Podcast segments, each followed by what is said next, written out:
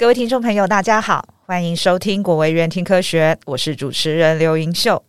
今天我们很荣幸邀请到国卫院生医工程与纳米医学研究所黄东明副研究员，黄老师好。主持人好，呃，各位听众大家好，我是国卫院医奈所黄东明。黄老师的研究领域为纳米医学与干细胞医学的整合应用与新策略研发。以及新颖性红血球为囊纳米载体在生物医学应用的发展。今天借由这个难得的机会呢，想请黄老师带着听众朋友们认识什么是纳米医学，以及分享黄老师与研究团队在纳米载体技术上的研究发展与应用。首先呢，想请教黄老师哦，嗯，什么是纳米科技呢？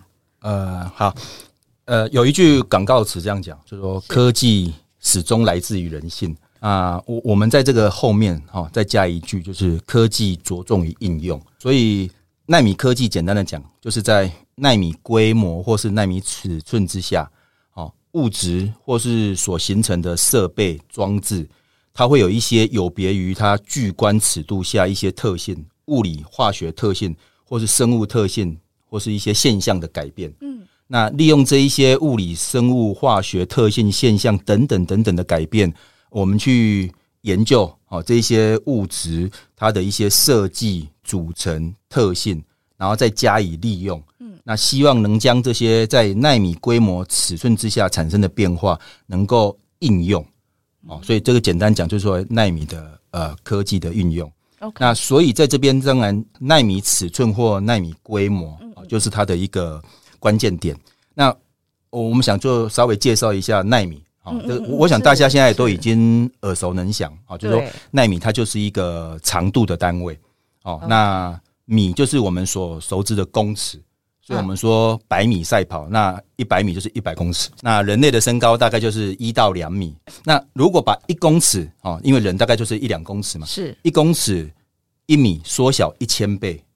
哦，或是划分成一千等份，嗯嗯，啊，就是千分之一米就叫毫米，嗯，我们讲的 millimeter，嗯，啊，那如果再把一毫米再缩小一千倍，哦，就变成微米，嗯，哦，就是 micro micrometer，OK，所以有一些什么呃洗面皂什么微米泡泡啊，是，哦，那个就是微米，是，那还不够小，啊，所以微米泡泡我们知道很小，所以我们说，哎，它可能就很容易的。呃，把我们这个脸上哈，或是皮肤上的一些污垢给清除掉。OK，还不够小，呃，而且这个微米大概日常生活中，我们用细胞好了，日常生活中细胞也可能也看不到哈。但是人的细胞的大小大概就是数微米到数十微米，哦，是有几个微米。对，OK，哎，那再把微米再缩小千分之一，就变成奈奈米。对，所以它就是呃更小了。对，一个一个更小的单位，所以所以它大概就是细胞的千分之一等份。比细胞还要小，对对对，所以大概这个就简单的讲，就是纳米科技的一个情况。对，好哦。那在我们的日常生活中啊，会常见到这些纳米的应用吗？它会有哪些的？好，其实纳米的研究或发展已经有一个蛮长的时间，虽然在其他的研究还算是新颖，是哦，比比其他研究还算新颖。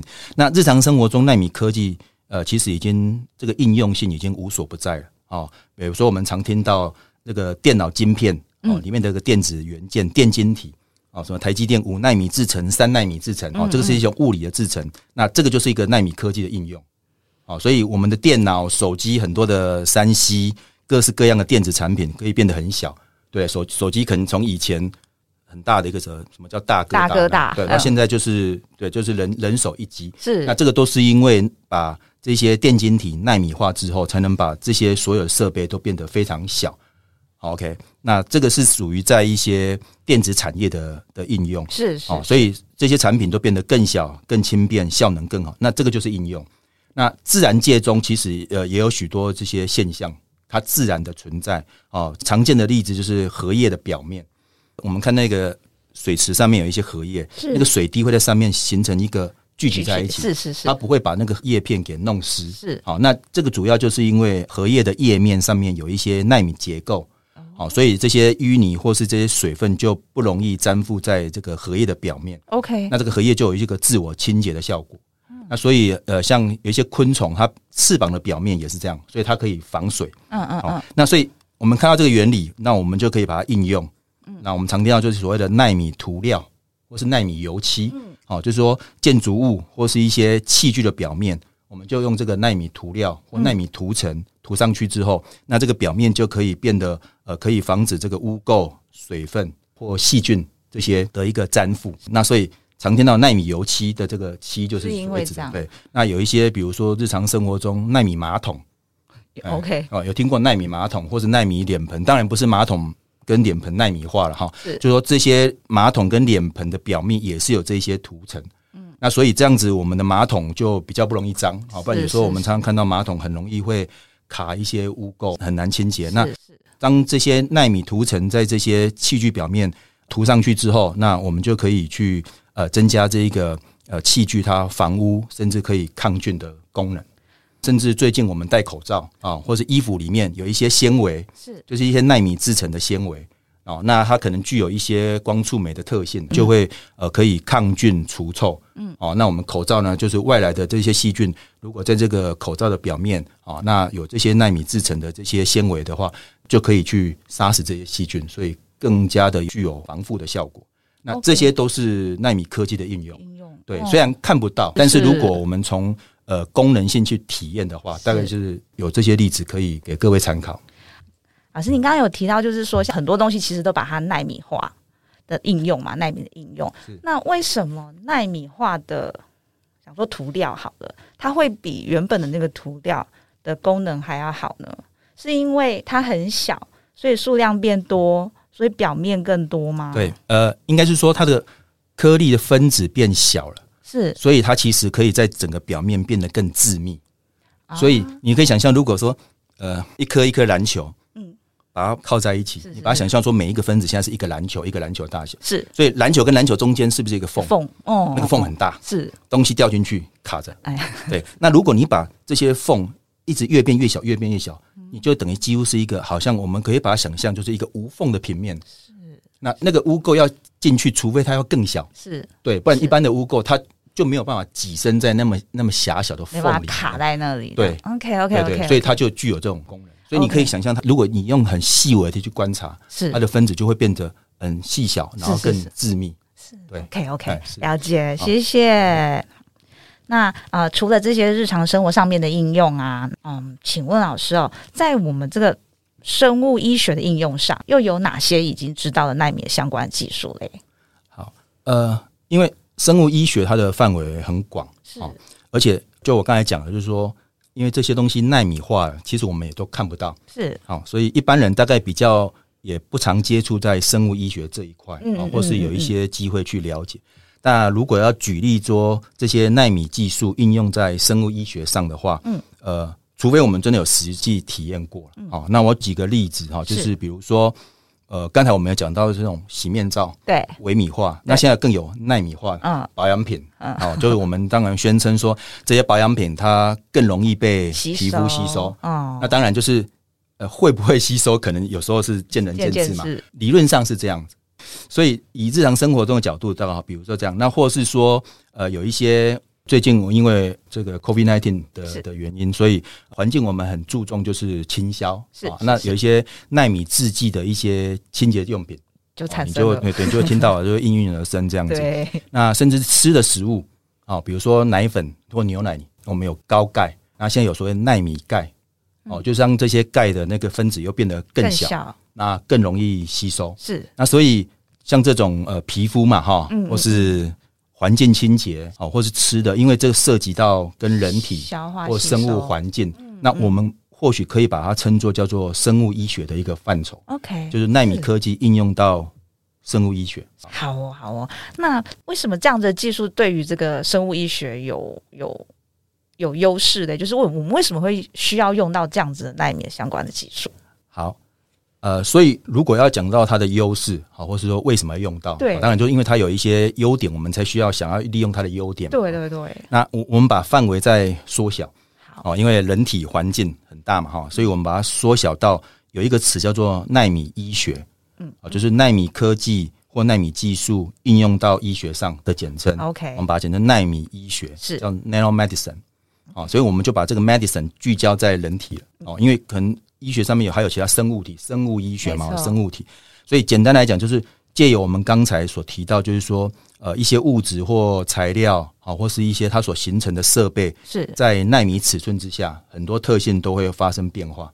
OK，那利用这一些变化，哦，呃，我们把这些技术应用在改善啊，呃，因为是人体嘛，哈，是改善或是提升疾病它的预防、诊断或是治疗的效果。OK，好，那甚至可以开发一些呃完全不一样新的一些应用的策略啊，所以使得医疗上面可以更有效、准确、快速哦，那副作用更小，OK，甚至也就更安全，花费更少，因为东西变少了嘛，哦，不用用到那么多材料了.所以东西材料变少了，或许花费会更小。那当然主要是最有效啊，就有效，那来提升人体的生命健康是它的优势。OK，刚刚你有提到说副作用有可能变小，对，为什么呢？呃，因为当它变小的时候，甚至在这些材料特性的时候，我们可以让它更精准。待会或许我们有一些例子，就是说，比如说药物，OK，吃药吃下去，你全身都有，可是我们不希望药物全身都有，因为你的疾病不是在全身啊。对，针对对，可以针对。对，OK，OK，OK，了解。那请问，在这样子纳米医学应用在医学上面啊，它这样的使用会有限制吗？因为它有它的优势，那会不会有所限制呢？对，所以呃，主持人说有它的优势，那 意思就是背后当然可能有它的。会不会有它的缺点？哎，对，或是应该要注意的的事项嘛？对，所以呃，我想任何的新兴科技应用到医学，尤其是医学，你如果说应用在比如说电子产品啊，那它的功能什么？呃，因为它不是真正放在人身上，所以人身上考量的东西的确要更严格。是是，对，你要去严格，第一个要去确效，就是说有没有效果？我们当然要希望它有效嘛，有效你才想要用。嗯，可是有效的背后是，那它安不安全？是。对，放在人体外，我们只要不在人体里面，有一些安全性或是疑虑是不会产生的。是，可是你今天要放在人体的时候，这个安全性可能就要格外的去验证。嗯，对，所以纳米科技当然也是这样子。好、嗯，那我们刚才讲说，我们利用它的一些呃纳米化之后，一些物质产生的一些特性上的变化。嗯，那这些变化或许是我们可以利用，是，但是有时候这些变化如果在人体内，或许我们。没有办法适应，或是我们没办法容许这样的变化在身体上面产生。是对，那再加上呃，人体的系统很复杂，好，所以这一些纳米材料或是纳米的设备，真正要用在人体内的时候，当然生物医学还有另外，比如说人体外的使用，诊断的时候不见得一定要在人体，比如说把简体拿出来啊，取出来之后，你可以在人体外，是。那这样的应用可能就比较不用考虑到安全性。对，可是如果你真的是要在人体施用的话，那那个安全性的考量，肯定要有更多的时间去验证。嗯，好，那一定会产生许多问题。好，所以这些问题可能就要一一的去克服。这样，嗯嗯，对。所以其实也是跟一般的一些生物医学研究上面是一样，也是要透过临床试验去一一的这样子去去验证。没错，是 OK。好哦，那因为老师刚刚有讲到这个。纳米的一些研究的材料哦，因为我知道啊、呃，您有开发一个纳米载体是的东西，很难念，对，红血球微囊奈米载体，是是是是是。那那在请老师解释您开发的这个比较特别的这个载体之前呢，呃，其实奈米载体它是一个统称嘛，对不对？对对。那我想说，趁这个机会哦，想请老师先跟我们。简单的说明一下，什么是奈米载体嘞？好，那它的作用原理跟应用面有哪些？好，OK，呃，奈米载体哈，顾名思义，就是我们刚才讲，就是要利用各种不同材料啊，设计出各种不同类型纳米尺寸的，中文而言嘛哈，运载的设备就载体，嗯，对，所以它就是你可以把它想象是一个 shuttle bus，OK，它要装什么东西进去，嗯。你装的东西，它的功能不一样，嗯，哦，这个载体所应用的层面就不一样，好，所以这时候想要运送的这些物质，就看我们的应用需求，OK，所以呃，我们就把范围再更锁定，好，比如我们刚才有稍微提到，就是药物，比如说我们用药物来治疗癌症，好，化疗药物，对不对？那以往不管你这个药物是用吃的、打的，好，从血管打进去，进到人体之后，身体的这个药物浓度就会变高，是对。可是人体会代谢这些药物，那药物在体内的浓度就会变少，所以这个药物的浓度其实变化很大。哦，那一般而言，作用时间比较短。嗯，OK，所以这时候我们这个药物就要能够想要精准的去掌控它的在身体里面待的时间，甚至它的位置，甚至呃，这个药物在没有特别设计之前，它全身进去之后，我们是要治疗癌症，对，可是它全身跑，对不对？药物全身跑，所以它并不会像你所想的那么的理想，就是说啊，它就是跑到癌症肿瘤的地方，然后才去把癌症细胞杀死，是对，可能其他细胞。也会被影响，好的细胞也对，所以那就是副作用。是，OK，那所以我们就要一些方法或技术，把这个身体里面的药物去控制它的释放跟作用的时间、地点。OK，OK，、那这时候呢，呃，不同材料哈就可以设计出各种不同类型的纳米载体，因为不同药物它有亲水性、亲脂性啊，根据这个药物的特性等等，我们可以用不同的材料。是，那甚至材料因为它也有不同的功能。对，所以我们可以控制这个材料，然后让它在某个时间啊，或是某个地点，用什么样的方法去让这个药物可以释放出来。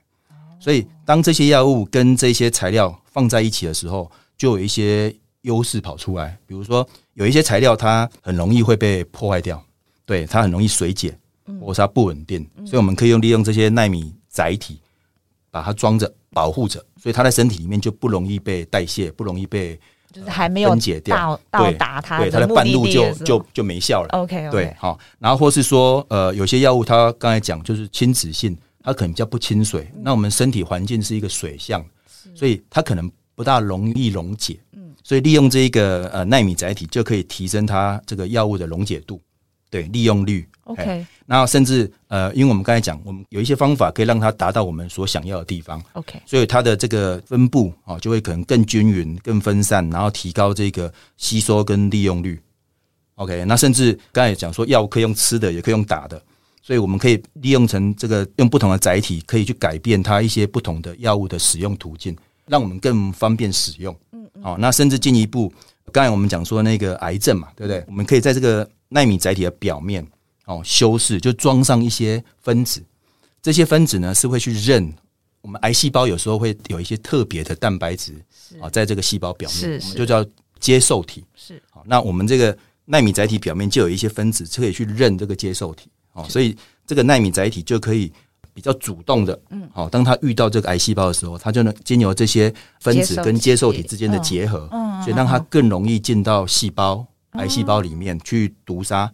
所以我们就可以去，甚至利用这一个肿瘤组织，啊，它血管的特性等等，这个这些特性有很多可以利用，那就能控制这个药物专一，我们就说它有专一性，嗯，然后送到我们想要它到达的地方，OK，就听我们的命令去，是，然后按照我们的所需求，到了之后再释放药物，你不要边走然后边把药物一直丢丢丢丢，到那边之后啊，都丢光了，药物都都都没了，是是，对，所以。到了那边之后，我们再去把这个药物释放出来，那它就能在局部的地方，我们想要的这个病灶的地方去发挥它的作用。嗯，所以它能够适时、适地、适效，嗯，杀死这个癌细胞。OK，哎，那我让我想到说，当它到了它的目的地，它其实载体其实等于是一个，就很像一台车子一样。那它其实也是一件东西，是对。那他把药物带到他。的目的地去了之后，把药